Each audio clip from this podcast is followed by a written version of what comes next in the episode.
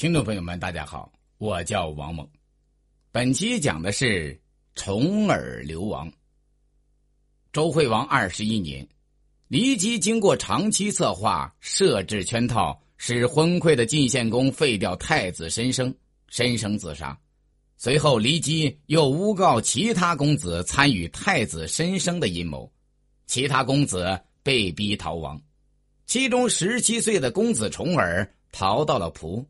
另一个公子夷吾也出亡，为斩草除根，晋献公派四人批率兵进攻蒲，蒲城人欲进行抵抗，重耳认为君父的命令是不能抵抗的，自己宁愿流亡，便对众人宣布：谁抵抗，谁就是自己的仇人。然后便跳墙逃跑了。这时，四人批率领追兵已经迫近。他见重耳要跳墙跑掉，急忙举刀向重耳砍去。重耳闪身躲过，衣袖却被削掉了一块。重耳逃出城后，因为他母亲是敌人，觉得到敌地会比较安全，便投奔到敌，开始了长期的流亡生活。重耳出逃后，晋国的政治陷入一片混乱。太子申生死后。晋献公立骊姬之子奚齐为太子，而晋献公死后，掌权的大臣李克又杀掉了奚齐，迎立公子夷吾为君，是为晋惠公。然而晋惠公一样昏庸，他杀掉李克，与秦断交，倒行逆施，无所不为。重耳奔敌的时候，跟从他的有胡衍、赵衰、魏武子、司空季子、贾陀。和先轸等人，都是当时晋国有才能的人。一次敌人攻伐赤狄，俘虏了酋长的两个女儿舒葵和季葵。敌人将季葵嫁给重耳，将舒葵嫁给赵衰。季葵为重耳生了两个儿子。重耳在狄一待就是十二年。周襄王八年（公元前六四四年），在狄待腻了的重耳。打算到齐国去，胡衍也怕重耳老这样在敌住下去，会变得全无斗志，便说：“当初我们到敌人这里来，不是以敌为荣，而是因为他可以成事。可是现在我们该走了，应该到齐国或楚国去。齐侯已经老了，管仲也已经去世，齐侯身边大都是些谄佞小人。”而他自己到晚年时必然寻求善始善终，此时我们若去，他一定会帮助我们的。大家都认为有道理，于是重耳便离开狄到齐国去了。重耳一行人途经魏国时，魏文公看不起重耳这个流亡在外的公子，对他很不礼貌。重耳一行人出魏国东行，路过五路时，粮食吃完了。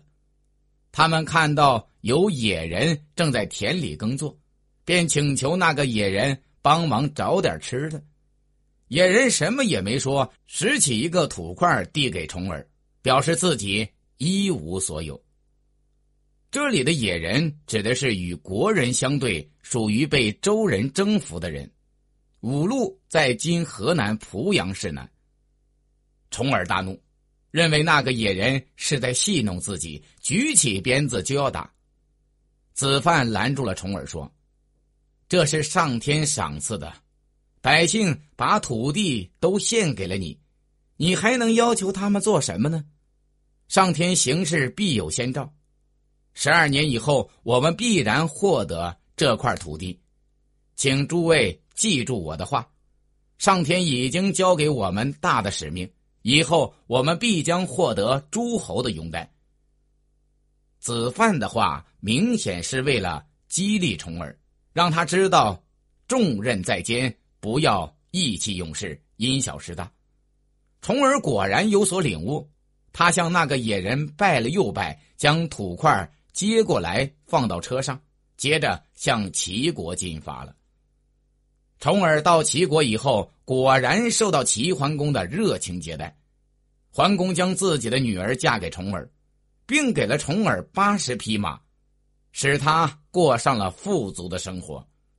重耳在外流亡多年，如今终于有了安身之处，觉得很满意，便打算在齐国常住下来。还说：“民生安乐，谁知其他？”过了一年，齐桓公去世，齐国发生内乱。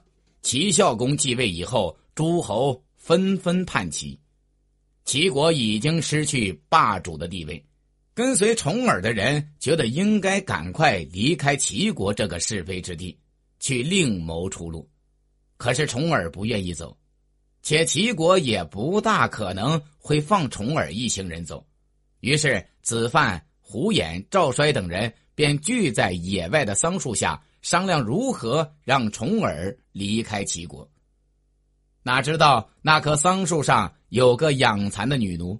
将子范等人的谈话都偷听去了，还将听到的话报告给了重耳的妻子姜氏。姜氏怕走漏消息，齐国会不放重耳走，便将那个女奴杀了灭口，然后对重耳说：“你有经营四方的志向，知道这件事的人，我已经将他杀死了。”重耳连忙矢口否认。姜氏说。跟随你的人想让你离开齐国，你一定要听从他们的意见，不能犹豫，犹豫办不成大事。你还是走吧，贪恋妻子和安于现状会毁掉你的功名的。可重耳还是不肯走。姜氏见自己劝说无效，便去找子范商议对策。他们合谋将重耳灌醉。然后将重耳装上车，拉着他火速离开齐国。重耳酒醒后，发觉自己上当了，十分生气，抄起一柄长戈就朝子范扎去，还说：“我恨不得吃了你的肉。”子范一边躲一边说：“你什么事情也干不成，我们死了连埋在哪儿都不知道，你还能与豺狼争食我吗？”你若有成就，自然会有美味佳肴。我的肉又腥又臭，只怕到时你就不想吃了。重耳听了，顿时有所领悟，一行人就离开齐国，向曹国行去。曹国都城在今山东定陶。到了曹国以后，曹共公对重耳很不礼貌。他听说重耳的肋骨长得连在一起。就想看看重耳的肋骨到底长什么样子。一次，曹共公趁重耳脱了衣服洗澡时，躲在帘子后面偷看重耳。曹国大夫西富基的妻子很有眼光，在观察了重耳及其随行人员之后，对西富基说：“我看晋公子重耳的那些随从，个个才能出众，足以相国。”他们这么多人辅佐一个人，重耳一定能返回晋国当国君。他回到晋国当国君后，就会讨伐对他无礼的国家。曹国恐怕会是头一个。你还是早点与晋公子结交比较好。于是西父姬便给重耳送来美食，并偷偷在饭中放了一块玉璧。重耳接受了饭食，又把玉璧还给了西富姬。西富姬还劝曹共公说：“晋公子在这里，您应该按君主之礼对待他。”曹共公说：“诸侯的流亡公子多了，谁不路过这里？逃亡的人都是无礼的人，我怎能对他们用尽礼节呢？”西父姬继续劝说曹共公，可曹共公。根本不听。不久，重耳一行人离开曹国，到了宋国。在宋国，重耳和宋司马公孙固处得很好。公孙固对宋襄公说：“晋公子从年少时就流亡到现在，一直好善不厌。父是胡衍，师是赵衰，而长是贾陀。胡衍惠而有谋，赵衰文而贵妇。”贾陀多识而恭敬，晋公子遇事总和他们商量，您应该善待他们。宋襄公听从了他的话，赠给重耳八十匹骏马。重耳继续前进，途经郑国。郑文公对重耳一行人也不大理会。郑大夫舒詹劝郑文公说：“我听说上天所帮助的人是其他人所赶不上的。晋公子有三件不同寻常的事，或许是上天要立他为国君，您还是以礼款待他吧。同姓的男女结婚，按说子孙后代不能昌盛。”晋公子重耳的父母都姓姬，可他一直活到今天，这是第一件不同寻常的事。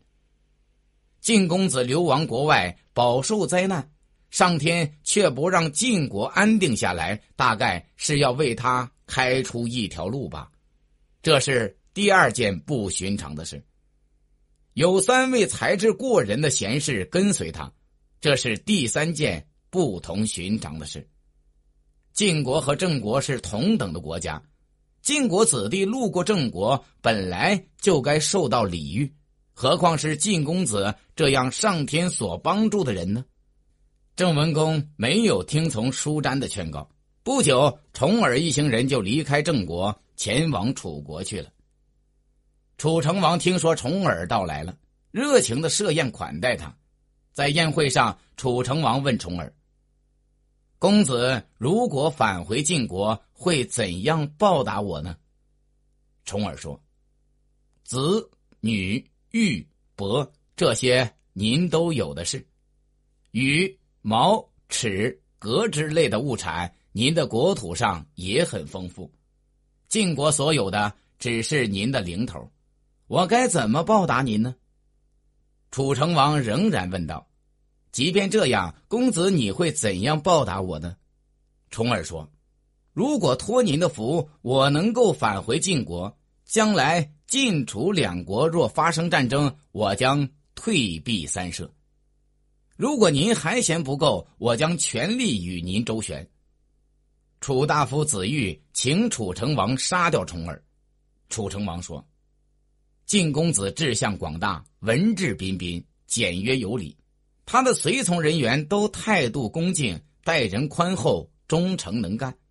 如今的晋惠公众叛亲离，内外结怨。我听说姬姓一族中属唐叔这支衰落的最迟，恐怕要由晋公子来振兴吧。上天要让他兴盛，谁又能废除他呢？违背天意会招致祸患的。于是。楚成王便派人将重耳等人护送到了秦国。到秦国后，秦穆公将五个女子嫁给重耳，其中包括他自己的女儿怀莹。有一次，重耳让怀莹捧着盛水的器具为自己洗手，他洗完手后不小心将手上的水甩到了怀莹身上，怀莹很生气，自是是穆公的女儿。对重耳大发脾气，公子重耳害怕了，不愿在此时得罪秦国，便穿上囚服去给穆公道歉。秦穆公很大度，说道：“公子受辱，这是我的过错，是休了这个女子，还是留着她，随公子你自己做主吧。”重耳想休掉怀莹，司空季子劝他说：“二姓为婚。”以德义相亲，应娶其为妻，已成大事。重耳问赵衰应该怎么办，赵衰说：“将有求于人，必先由以自入；欲人之爱己，自己必先爱人；欲人之听从自己，自己必先听从别人。对别人无德无义，要用别人，这是罪过。您应该和秦。”结为婚姻，于是重耳先将怀莹送回去，再行纳币之礼，正式娶怀莹为妻，来表示对怀莹和秦国的敬重。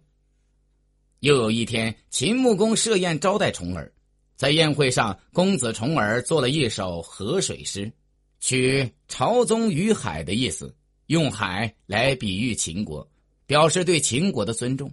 秦穆公做了六月这首诗，有周宣王中兴、恢复文王、武王功业的意思，祝愿重耳为君，称霸诸侯，辅佐周天子。赵衰听了，急忙让重耳拜谢秦穆公的好意。周襄王十五年（公元前六三七年）九月，晋惠公死了，太子禹立，就是晋怀公。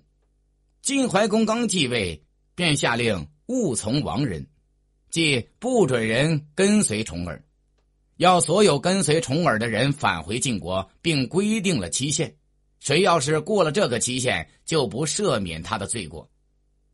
胡图之子胡毛和胡衍都跟随重耳流亡在外，可胡图没有召还他们。那年冬天，晋怀公命人将胡图抓了起来，说。你儿子回来，我就放了你。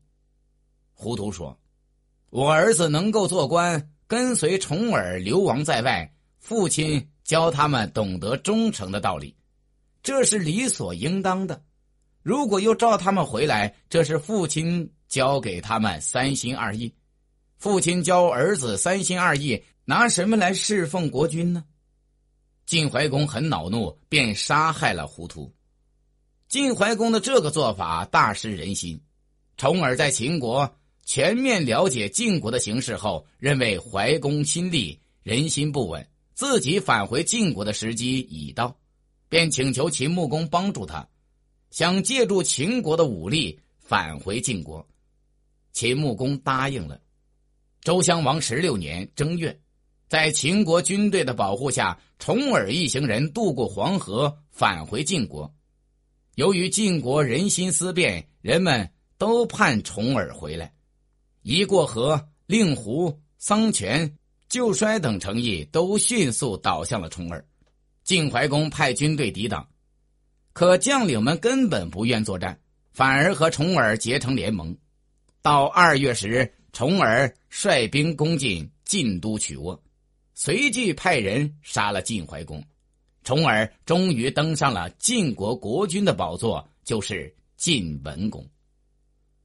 从周惠王二十一年到周襄王十六年，重耳在外流亡了十九年。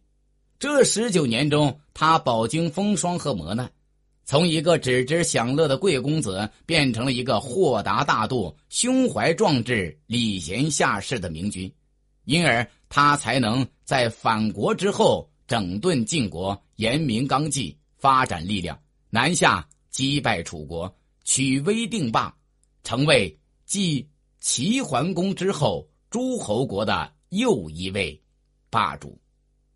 感谢聆听。